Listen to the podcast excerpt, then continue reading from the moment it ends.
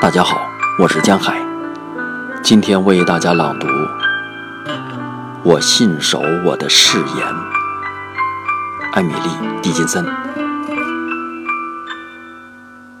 我信守我的誓言，我未曾被召唤，死神没有通知我，我带着我的玫瑰，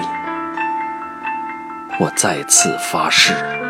以每只神圣的蜜蜂，以从山坡换来的雏菊，以来自小巷的十米鸟的名义，花朵和我，他的誓言和我的，一定将再来一次。